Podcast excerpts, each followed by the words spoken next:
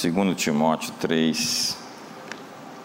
Sabe, porém, isto, que nos últimos dias sobrevirão tempos difíceis, tempos trabalhosos, porque haverá homens amantes de si mesmos, avarentos, presunçosos, soberbos, blasfemos, desobedientes a pais e mães, ingratos, profanos, sem afeto natural, irreconciliáveis, caluniadores, intemperantes, cruéis, sem amor para com os bons, traidores, obstinados, orgulhosos, mais amigos dos deleites do que amigos de Deus, tendo aparência de piedade, mas negando a eficácia dela.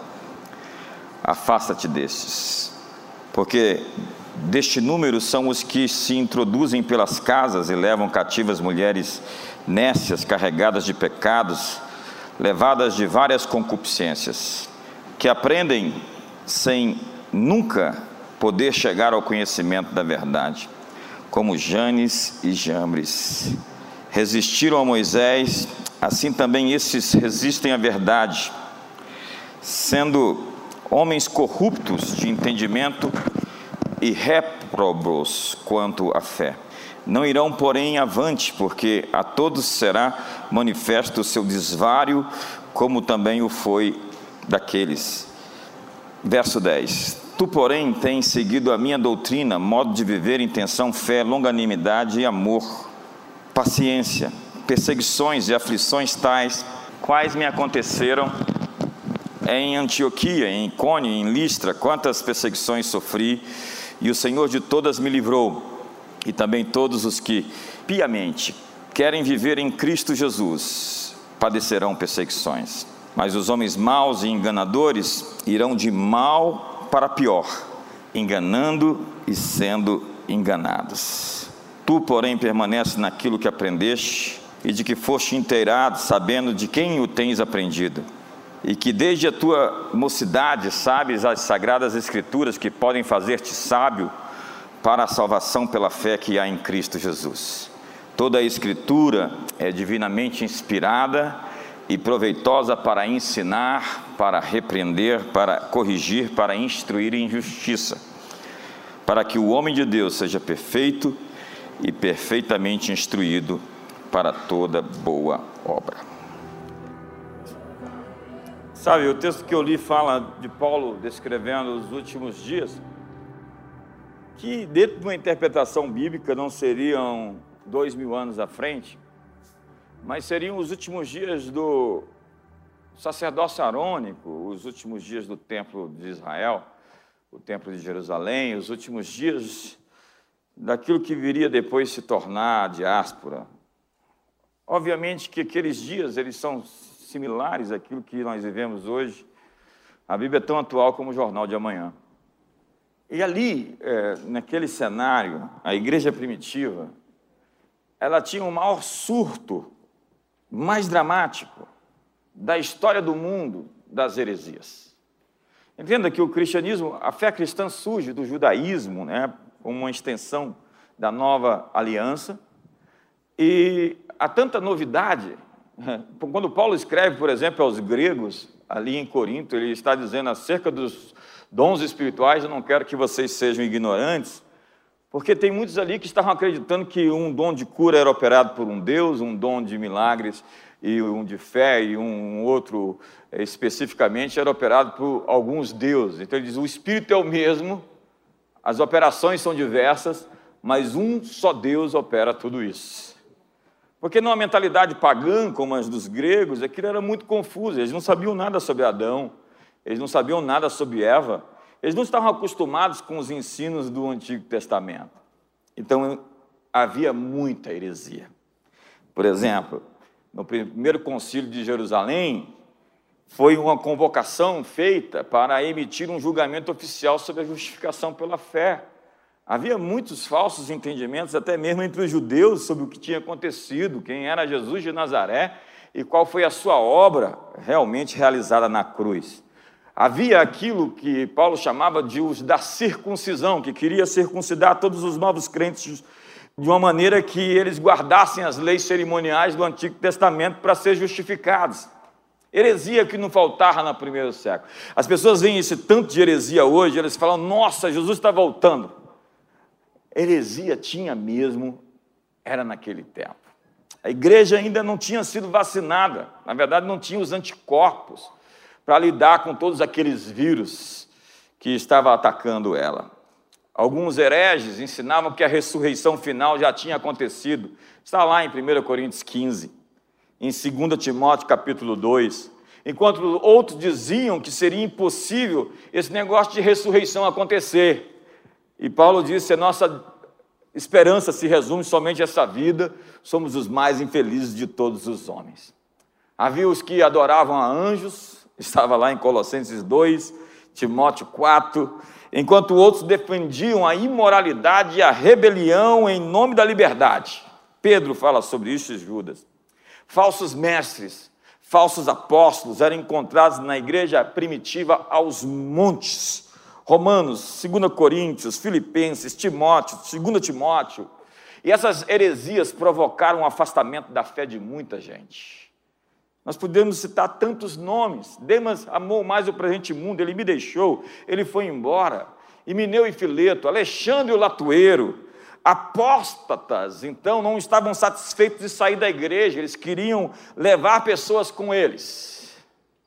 O livro de Hebreus foi um livro escrito para reafirmar os princípios da igreja primitiva, atacada por tantas falsas doutrinas. Se você vai ao livro de Apocalipse, você encontra falsos apóstolos, a sinagoga de Satanás, a doutrina de Balaão, as coisas profundas de Satanás, é, Jezabel e o seu ensino, a frieza de Sardes, a mornidão de Laodiceia, enfim, a igreja primitiva foi atacada de todas as formas, por libertinagem, rebelião e heresia dentro das suas quatro paredes, sem falar na perseguição. Nós tivemos na história, antes de o Édito de Milão, dez ondas de perseguição cruel contra a fé cristã, onde se era proibido adorar o carpinteiro de Nazaré então houve muitos ataques à liberdade de culto e de adoração. E o texto que eu li em 2 Timóteo, capítulo 3, descreve a fotografia de uma era, já que Paulo fala, foge deles. Como é que eu posso fugir de algo que ainda não aconteceu? Paulo está descrevendo a batalha do dia a dia dele e, portanto, também nossa. E ele vai falar sobre Janes e Jambres, que resistiram a Moisés e que também resistem à verdade, que são homens de todo corrompidos na mente e réprobos quanto à fé. Mas Paulo diz: eles, todavia, não irão avante, porque a sua insensatez será a todos evidente, como também aconteceu com a daqueles. Ele está dizendo que esses homens não seriam bem-sucedidos na sua empreitada. E Paulo mostra uma foto da corte de Faraó nos dias de Moisés, porque quem eram Janes e Jambes? Eram os feiticeiros, os magos, que quando Moisés transformou a vara dele em cobra, eles fizeram a mesma coisa. A diferença é que a vara de Moisés engoliu a vara deles. A cobra que Moisés tinha assim produzido a partir da sua vara, engoliu a cobra dos feiticeiros. Eles eram os mágicos da corte de Faraó. Era uma oposição política à libertação, ao êxodo. E da mesma forma, hoje nós temos uma oposição franca e aberta contra aquilo que Deus quer fazer. E Paulo diz que o mesmo Espírito está resistindo à vontade de Deus agora, e ele está em movimento. Mas o que nós devemos saber é que, ao entrar em confronto com eles, a loucura deles será evidente a todos. Eles vão ser expostos, eles vão ser envergonhados outra vez. Hoje, essas forças estão incorporadas, Janes e Jambres e todo o seu sistema, em organizações, em pessoas. E as pessoas hoje estão sobre essa estranha ilusão eu estava conversando agora há pouco com muitas pessoas. Como é nítido que existe uma batalha no céu, existe uma colisão acontecendo. E Paulo diz mais: Paulo diz, olha, você sabe esses homens maus, eles não vão mudar. Pelo contrário, eles vão piorar. Essa é a era dos extremos. Se o Eric Hobsbawm estivesse vivo hoje, não sei o que ele ia falar do século XXI, que ele chamou o século XX da era dos extremos. Se aquele foi a era dos extremos por causa das duas guerras, por causa das revoluções bolchevique, Mao Tse Tung etc., imagine o que vai ser chamado o nosso século. A verdade é que o mal ficará pior. A era dos extremos é a era da consumação dos séculos onde o justo se tornará mais justo, onde o ímpio se tornará mais ímpio. É verdade.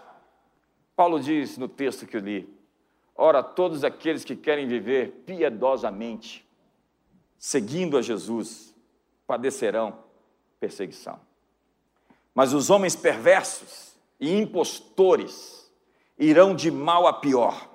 Eu declaro que eles irão de mal a pior eu sentencio eles indo a de mal a pior. Os mal intencionados irão de mal a pior. Eles enganarão e serão enganados. Essa é a, é a, é a vida do ímpio, enganando e sendo enganado, segundo o texto de Eclesiastes. A palavra aqui, impostor, que aparece, descreve o feitiço de um feiticeiro, ou um sedutor que faz malabarismos com palavras. Os céus e a terra estão colidindo. Luz e trevas estão se agrupando, se reagrupando. E a civilização ocidental parece estar caindo ao nosso redor. É incrível. Os bárbaros estão às nossas portas. Foi o que Agostinho viu quando ele percebeu que os vândalos haviam entrado em Roma. Foi o que Agostinho viu quando ele viu os godos incrivelmente invadindo a cidade das sete colinas. Os bárbaros estão às nossas portas e o que nós estamos fazendo? Isso estava previsto.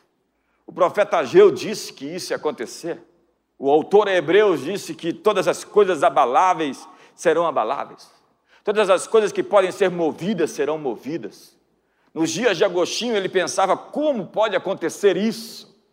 Isso não é possível acontecer, ele estava angustiado, porque ele pensava que aquilo que a igreja tinha conquistado como igreja, ainda como o Império Romano, tinha sido algo substancial, mas Deus tinha um próximo passo, Deus tinha um passo além, Deus tinha uma transformação a mais para fazer. Deus não havia perdido o controle há 1500 anos atrás, como não perdeu hoje e como não vai perder amanhã, daqui a cinco mil anos, ele continua no trono como Senhor do universo.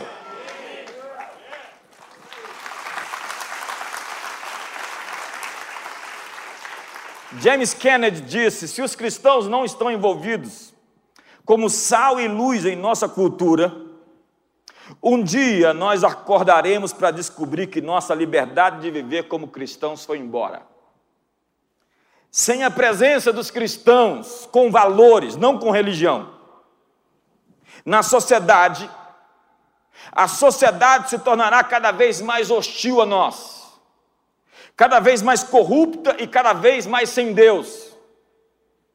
Foi isso que aconteceu na Rússia. Eles dormiram e acordaram sem liberdade. James Kennedy diz: nós temos que se envolver com o evangelismo e com a legislação. Evangelismo e legislação. Mas alguém pode perguntar: que direito os cristãos têm de impor sua moral aos outros? A minha resposta a isso é: toda legislação é a imposição da moralidade de alguém sobre alguém. A lei, ela procede da moral, e a moral vem da religião, disse Emile Durkheim. Hoje, o que chamamos de progressismo político está ocupado em impor a sua moralidade ou a sua imoralidade a todos nós. Você não precisa ser esperto para saber que isso está acontecendo hoje. Você não precisa ser muito inteligente, você não precisa ser profeta, você não precisa ser guru. Como luz do mundo, Nós deveríamos iluminar com a verdade do Evangelho a sociedade.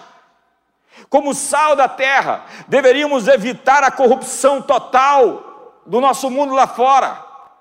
Mas será que nós perdemos o sabor? Será que nós cristãos só somos cristãos dentro das quatro paredes e quando podemos provar que somos diferentes e temos algo diferente, nós assim hesitamos em mostrar isso lá fora? Se nós continuarmos pregando um evangelho que evita as controvérsias culturais, eu sinto lhes informar que nós seremos pisados como um sal sem sabor. Se nós não nos envolvermos com os assuntos cotidianos da vida, eu sinto lhe informar que nós vamos nos tornar a escória da sociedade. Enquanto nos dizem que não existe mais masculino nem feminino, que não existe mais certo ou errado, homem ou mulher, Agora não é mais mulher, é, é, é um ser humano com vagina. Agora não é mais todos ou todas, é todes. Foi isso que fez o Colégio Franco Brasileiro, Liceu Franco, essa semana. Senhoras e senhores, os bárbaros estão nas nossas portas. E eles querem destruir o nosso modelo civilizatório. Eles querem acabar com o nosso modelo familiar. Ele quer acabar com a nossa liberdade de culto e nossa liberdade de expressão e nossa liberdade de pensar. Invadiram a mídia, invadiram as universidades e os estúdios de cinema. O presidente americano Ronald Reagan disse: a liberdade nunca está a mais de uma geração de extinção. Nós não passamos a liberdade para os nossos filhos hereditariamente, ela deve ser defendida, protegida e entregue a eles para que façam o mesmo. Eu quero lhe dizer que se nós não lutarmos, nossos filhos vão sofrer, aqueles que não nasceram vão sofrer. Enquanto você está aí com a boca escancarada esperando o arrebatamento chegar, esse escapismo nos tornou subcultura. Esse escapismo nos fez desejar o céu enquanto o diabo quer a terra. Sabe, nós vivemos naquilo que chamamos de pós-modernidade, que rejeita a própria ideia, a própria noção de que existe a verdade. Na modernidade, a verdade não poderia ser conhecida pela razão. Ela existe, mas eu não consigo, pela minha razão, conhecê-la. Então não existe algo absoluto. Na pós-modernidade, a verdade não existe, ela é uma convenção social. Então nós vamos nos reunir e vamos decidir o que é uma família. Nós vamos reunir e vamos decidir o que é uma sociedade. Nós vamos reunir e vamos decidir o que é um país. Nós vamos reunir e vamos decidir o que é uma igreja. Quem vence a guerra cultural tem a premência de poder decidir o que são as coisas, como serão chamadas. E eles começam a mudar o vocabulário, é reengenharia verbal, onde não se chama mais de sexo, se chama de gênero. É o dupli pensar de George Orwell, 1984. Se não existe uma verdade, então as declarações desse livro são ofensivas e preconceituosas? Então todas as crenças devem estar em pé de igualdade? Então todos podem ter suas próprias regras? Então o homem é o juiz final das suas próprias ações? Então o homem é um Deus. Então, já que eu sou Deus, eu sou como um Lúcifer. Satanismo não é adorar demônios, satanismo é adorar a si mesmo, é se colocar no centro, no trono da sua própria vida e decidir o que você quer para você, a despeito do que os outros vão sofrer com aquilo. Essa cultura hedonista do que eu quero ser feliz e exploda-se o mundo. É o gênio egoísta, é a psicologia evolutiva. Coitadinho do sujeito, ele tem uma natureza de estuprador, então é isso que ele é, ele, geneticamente é isso, coitado. Coitada da mulher, ela tem a natureza de matar os seus filhos, ela só seguiu a sua herança genética. Amigos, o que nos faz diferente dos bichos, dos animais, é que nós temos o poder para dominar quem somos, controlar esses instintos primitivos, e isso nos faz humanos. Vencer nossas contradições e fazer o que é certo, como disse o mestre de Nazaré: se teu olho te faz tropeçar, arranca ele fora, se teu braço te faz tropeçar, arranca ele fora. Sua herança genética não é mais poderosa do que a sua volição, o seu poder de decidir, de fazer escolhas. Então, se o homem é o juiz final das suas ações, somos radicalmente monistas autônomos, somos deuses, divindades. Daí a nossa ética pode ser utilitária, nós podemos modificá-la. Criamos verdades convenientes para nós, inconvenientes para os outros, então não há justiça. Não há justiça. Alguém foi outro dia ao meu escritório e disse: Eu não creio que existe uma verdade absoluta. Então, se nós não temos mais absolutos morais, eu vou lhe dizer: se alguém roubar o seu carro e a sua carteira e o seu dinheiro, existe uma verdade absoluta? Se alguém empurrar uma velhinha ali debaixo de um automóvel, existe uma verdade absoluta? Em 2 Timóteo capítulo 4, verso 3 diz: Pois haverá tempo em que não suportarão a sã doutrina, pelo contrário, cercar-se-ão de mestres segundo as suas próprias cobiças, como que sentindo coceira nos ouvidos. A verdade é uma realidade comum que existe independente da nossa percepção. Nossa natureza rebelde não aceita obedecer a uma autoridade superior. Mas Jesus diz: Para isso eu nasci e para isso vim ao mundo, a fim de dar testemunho da verdade. Todo aquele que é da verdade ouve a minha voz. E aí vem o cínico Pilatos e responde: O que é a verdade? O que é a verdade? É a declaração de um romano instruído como Pilatos, que a religião não passava de uma expressão da cultura e um meio para garantir submissão política. Pilatos acreditava na verdade das guarnições romanas, do refúgio do ceticismo, na verdade do poder, de que quem controla é quem tem força. Vem um homem sem força e pela fraqueza depõe os impérios.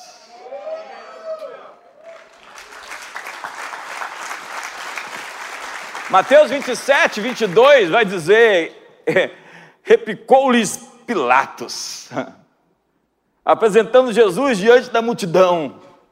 Que farei então de Jesus, chamado Cristo? Responderam todos: seja crucificado. Nós hoje todos temos que responder essa pergunta. Que farei então de Jesus chamado Cristo? Amigo, décadas atrás eu fiz essa escolha. E eu fiz essa escolha de uma maneira tão radical que eu disse: não tem caminho de volta. Eu decidi não ser somente um crente em Jesus Cristo. Eu decidi ser um seguidor de Jesus Cristo. Eu fiz essa decisão com todas as minhas forças, colocando em júdice a minha própria vida. Se eu um dia decidisse não fazer essa escolha todos os dias da minha vida. Eu sou um homem sem opções. Eu decidi seguir Jesus, sem olhar para trás e sem olhar para os lados. E hoje eu quero lhe perguntar, como Pilatos fez aquela multidão, o que faremos de Jesus? Chamado Cristo. Para o protestantismo liberal, Jesus é fundamentalmente um exemplo ético. Ele é somente um modelo, alguém que ensinou a praticar o bem, a praticar a solidariedade. No caso dos kardecistas, ele é o mais iluminado entre os espíritos de luz, é o comandante de um colegiado de espíritos encarregados de transmitir a sua boa notícia. Mas dizia Clemente de Alexandria. Irmãos, devemos pensar sobre Jesus, o Cristo, como Deus, juiz dos vivos e juiz dos mortos. A mídia diz que não existe cristofobia no mundo. Mas todos os dias, pelo menos, dezenas de nossos irmãos na fé estão morrendo por causa de Jesus, chamado o Cristo.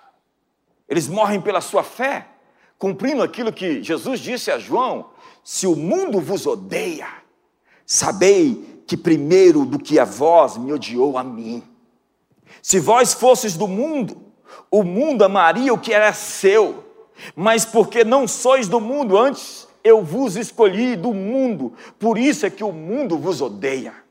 Dizer hoje que o cristianismo tem uma fé com a verdade absoluta é absolutamente intolerável. Você também pode lavar suas mãos como Pilatos, acusando sua inocência. Por tolerância, eles rezam que o conhecimento da verdade é impossível, então todos estão livres para pensar como quiser. Eugenia, engenharia social, eutanásia, clonagem humana, engenharia genética de bebês, pedofilia. O que mais está vindo por aí?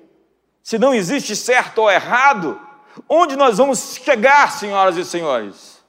Salmos capítulo 11 diz: Ora, destruídos os fundamentos, o que poderá fazer o justo? A Bíblia diz: Não removais os marcos antigos. E Jeremias diz: Voltai, coloque-se na beira do caminho e pergunte pelas veredas antigas. Nós vivemos em tempos cada vez mais desafiadores. Secularismo, antiteísmo, liberalismo teológico, os bárbaros estão nas nossas portas. E eles invocam os mortos, e eles queimam as coisas, e é proibido dizer que todas as vidas importam. E eles fazem verdadeiros cultos e adivinhações, e ainda celebram a morte ou o fim da família tradicional. E há quem faça coro e se alinhe a esses, por modas ou por pura ignorância. Em Lucas capítulo 4, o diabo mostra a Jesus os reinos do mundo. Todo o poder é meu, pois foi dado a mim, diz Satanás, e dou a quem eu quiser. Então, se prostrado me adorar, te darei tudo. Entenda que nessa batalha, o louvor é o ponto central, a chave celestial para ter acesso aos reinos do mundo. Se você me adorar, você pode ter os reinos do mundo. Muitos cristãos não têm esse tipo de tentação. Eles não querem os reinos do mundo, eles querem o céu. Mas é engraçado é que se o diabo ofereceu para Jesus os reinos do mundo, era a cartada mais cara que ele poderia oferecer a Jesus. E ele não disse que queria dar o céu a Jesus, porque o céu já era dele. e Apocalipse 11, verso 15 diz: que o sétimo anjo tocou a sua trombeta e os reinos deste mundo se tornaram do Senhor e do seu Cristo, e ele reinará pelos séculos dos séculos.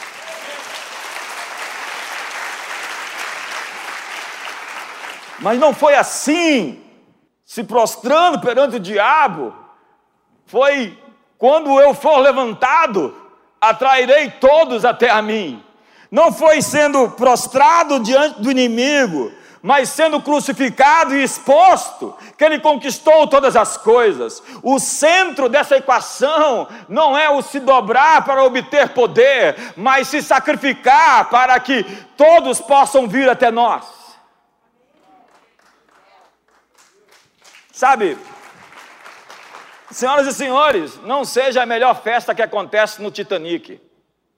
Tem muita gente celebrando uma festa com prazo de validade curto. Como você chega onde pretende chegar, define a quem servirá no alto da montanha. Não é onde conseguimos ir, é o que fizemos para chegar lá. Se nós nos comprometemos em nossa tessitura íntima, em nosso caráter, em nossa integridade, nos aliamos com as trevas, fazendo a obra de Deus com a estratégia da concorrência. No reino, disse o Chris Walton hoje, no reino, ser legal e ser relevante para a cultura não são a mesma coisa. Basta perguntar a João Batista. Lance Walnall diz que não são pessoas comuns que percebem a realidade independente do espírito que os domina. Eu vou repetir essa frase: o espírito que os domina nos quais o Deus desse século cegou o entendimento dos incrédulos, para que não lhes resplandeça a luz do Evangelho, como disse Paulo aos Efésios, o príncipe da potestade do ar que opera nos filhos da ignorância, os filhos da desobediência, os filhos da ira. É como se as pessoas estivessem iludidas, coletivamente enfeitiçadas, diz o apóstolo Paulo. Somente pessoas baseadas no espírito da verdade, ou cobertas em oração, sendo discipuladas, comissionadas, fazendo parte de um corpo, tomando santa ceia, vivendo no ambiente, a atmosfera da igreja, podem ser protegidas desses raios, dessas flechas, dessas setas, que muitos aí estão se comprometendo, aderindo à onda e à moda progressista, alterando, vendendo a sua própria consciência, abdicando da ortodoxia bíblica por uma teologia um pouco mais moderna. Vamos atualizar a Bíblia. Não, deixe a Bíblia nos atualizar. Deixe ela nos modificar, deixe ela nos transformar, deixe ela nos fazer melhor do que somos.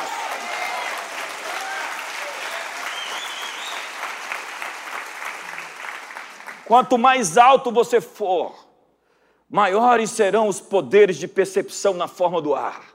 É como se seu, sua cabeça estivesse inserida na montanha onde as nuvens estão passando e onde os espíritos, os príncipes das potestades do ar estão em movimento.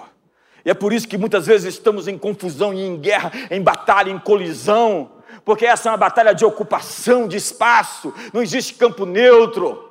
Estamos em avanço, somos um exército em avanço, nada disso nos intimida, nós não estamos temerosos, o Senhor está do nosso lado, nós os comeremos como se come o pão, a terra é nossa, a terra é prometida, existem gigantes, eles são maiores do que nós, mas Deus é por nós, quem será contra nós?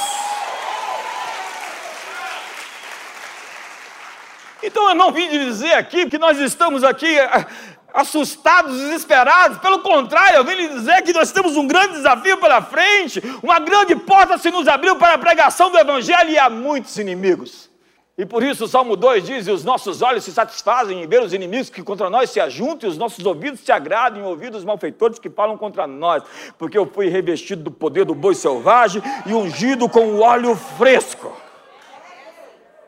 Eu falei aqui na última sexta-feira: se o maior legado que você pode dar a esse mundo é viver uma vida sem medo. Uma vida sem medo. O que você faria se você não estivesse com medo? Cultura vem de culto. Cultura, culto, cultivar. Tudo é a mesma raiz. Adão cultiva a terra. Ele está dizendo: gere cultura a partir da terra. Nós, seres humanos, somos esses agentes que criam a cultura. Nós modelamos a cultura. E cultura se deriva da espiritualidade. A soma das atribuições espirituais de um povo, a palavra cultura, do Deus que adoramos. Como dizia Chesterton, o problema não é você tirar Deus, é o que você põe no lugar. Sempre você vai pôr algo no lugar. Sempre existirá algo no lugar que você tirou Deus. Ainda que dentro dessa visão iluminista é o, a razão, é essa divinização, é a luciferização, é essa coisa do homem se tornar um, um ente, né? uma entidade. É como dizia o Frederic Nietzsche, no politeísmo o homem tem o poder de criar a si mesmo. É o poder que o ser humano acha que tem de fazer um Deus à sua imagem. Já que Deus nos fez a sua imagem, eu não gostei desse Deus que me fez a sua imagem, eu vou fazer um a minha própria imagem, que vai acreditar nas coisas que eu quero que ele acredite, fazer as coisas que eu quero que ele faça. Então deixe-me desenhar a divindade ideal. Eu posso até escolher, tem uns dos panteões ali, vários, que se parecem mais comigo. Quer dizer que você pode estar endemoniado. É bem possível que você esteja endemoniado. E não balança assim, não, não mexe assim na cadeira desse jeito. Cultura vem de culto. Nós estávamos em Genebra, três anos atrás, lá é, com 92 pessoas, fazendo Quantos estavam comigo lá em Genebra, três anos atrás? Uma pessoa? Duas? Você perdeu a viagem? E na fachada da igreja, símbolo da reforma protestante, a igreja de Calvin, Calvino, estavam ali colunas de mármore neoclássicas, na paisagem daquela igreja que era o símbolo da reforma protestante na Europa. E o guia, Tom Brumer, nos deu uma aula sobre reforma protestante, nos deu uma aula sobre Rousseau, nós passamos na trem da casa de Rousseau. Eu entrei dentro da casa dele, comprei um, um contrato social de Rousseau em francês. O cara cuida, até hoje, influencia toda a pedagogia mundial e teve seis filhos e fez seis filhos infelizes, abandonou todos seis e quer ensinar a gente a criar nossos filhos. E o Bruman nos disse: Você está vendo essa fachada dessa igreja? Ela é a fachada dos bancos, porque ela adora os mesmos deuses que os bancos adoram. Eles mudaram, originalmente era uma catedral católica, gótica, semigótica. Depois, com a reforma protestante, em 1536, toda a cidade declarou que iria se tornar reformada, e então ela se tornou uma catedral protestante, não protestante, reformada. E uma geração depois, a reforma afundou.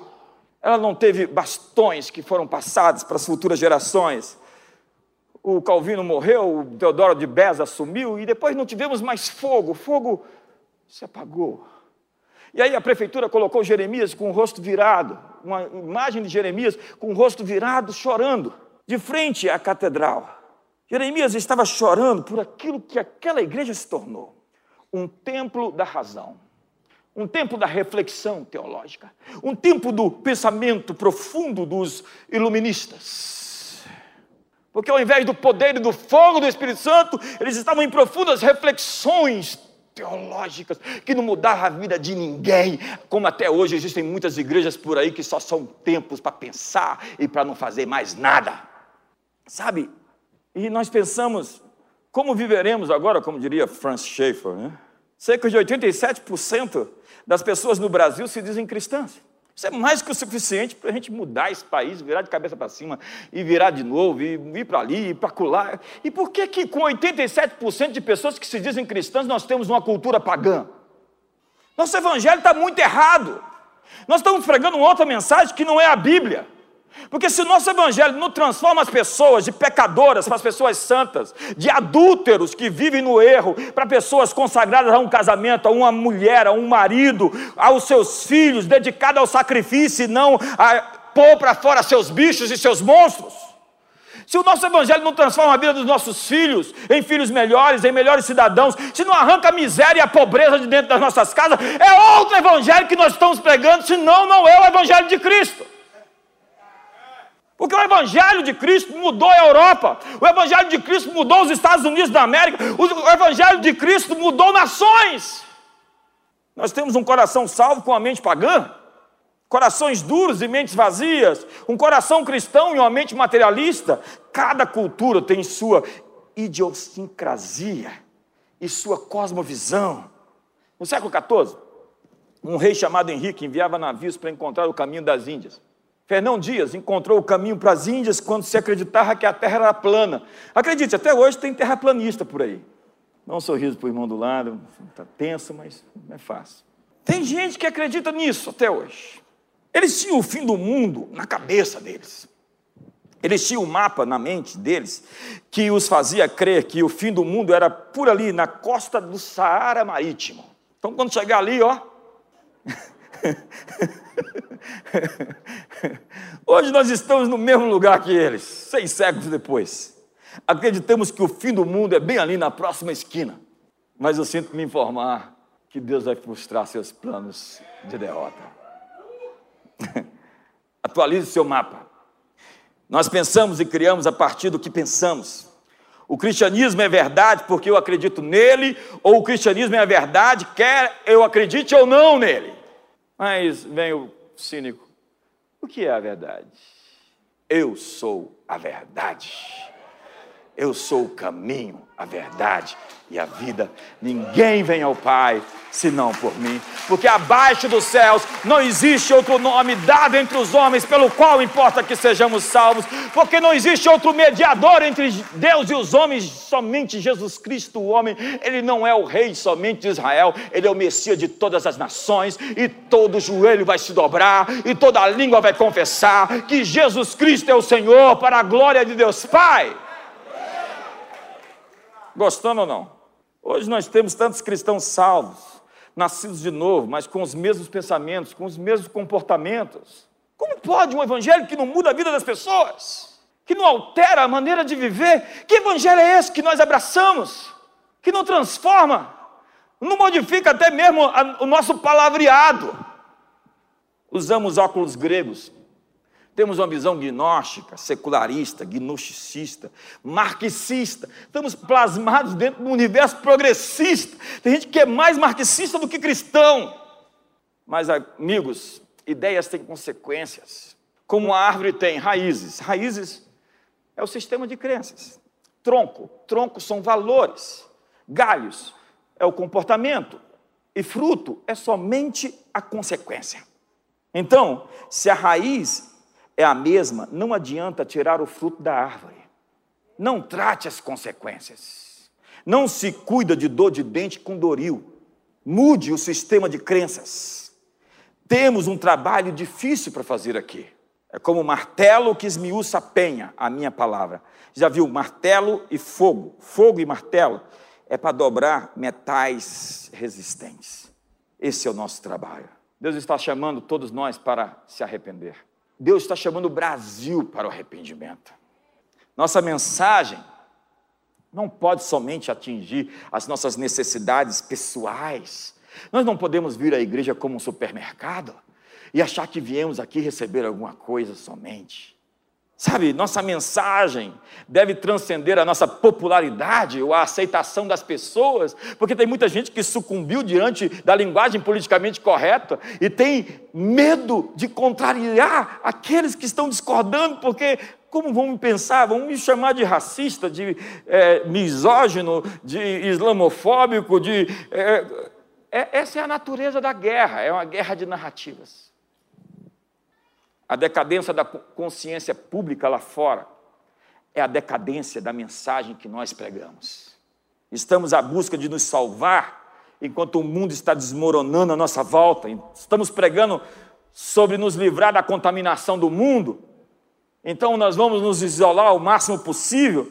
Então ambientes lá fora estão blindados para a nossa presença. Então o sal não está mais no ambiente, então o mundo vai estragar.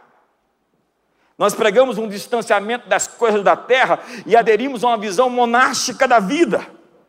Senhoras e senhores, os bárbaros estão lá fora e alguns aqui dentro. Precisamos de um avivamento no coração, de conversão verdadeira ao Evangelho. Mas mais que isso, não adianta pensar que nós vamos alterar a direção que o ônibus vai se nós aumentarmos o número dos assentos dentro dele. 2000 2001, 11 de setembro. 2001, 11 de setembro. Voo 193, Delta, cheio de passageiros, cheio de passageiros. Mas haviam sequestradores que tomaram a direção do avião. E apesar de tantos passageiros, aquele avião foi para onde não devia ir. Não adianta ser maioria silenciosa.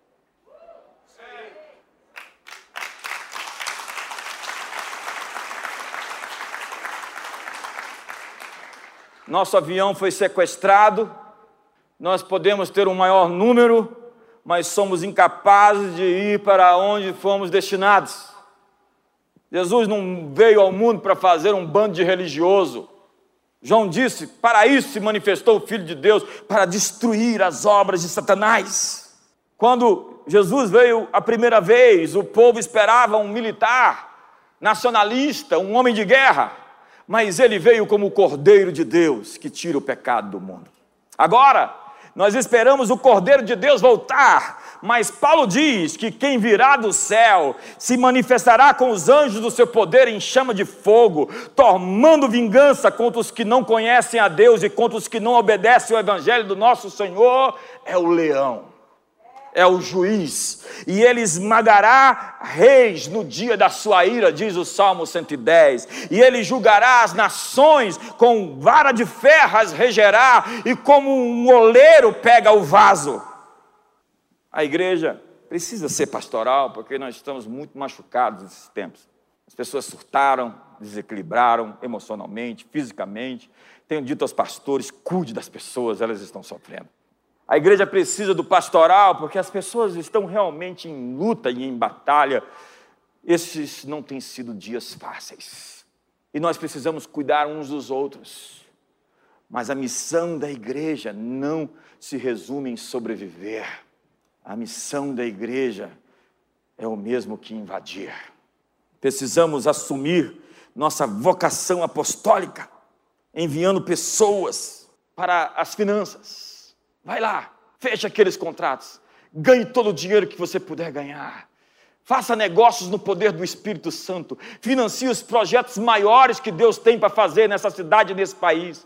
Vai para a política. Mas se você for para a política enviado por nós e você se corromper lá, você vai morrer. Eu vou orar. Vai, mas se você tiver, Deus vai te matar.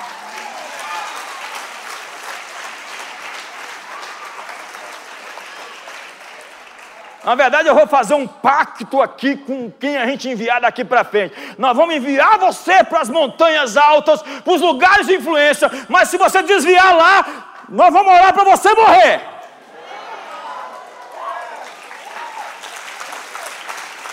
Me ajuda aí, quem está vivo aí hoje?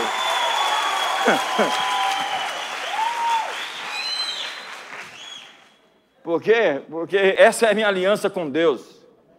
Essa tem que ser a sua aliança com Deus.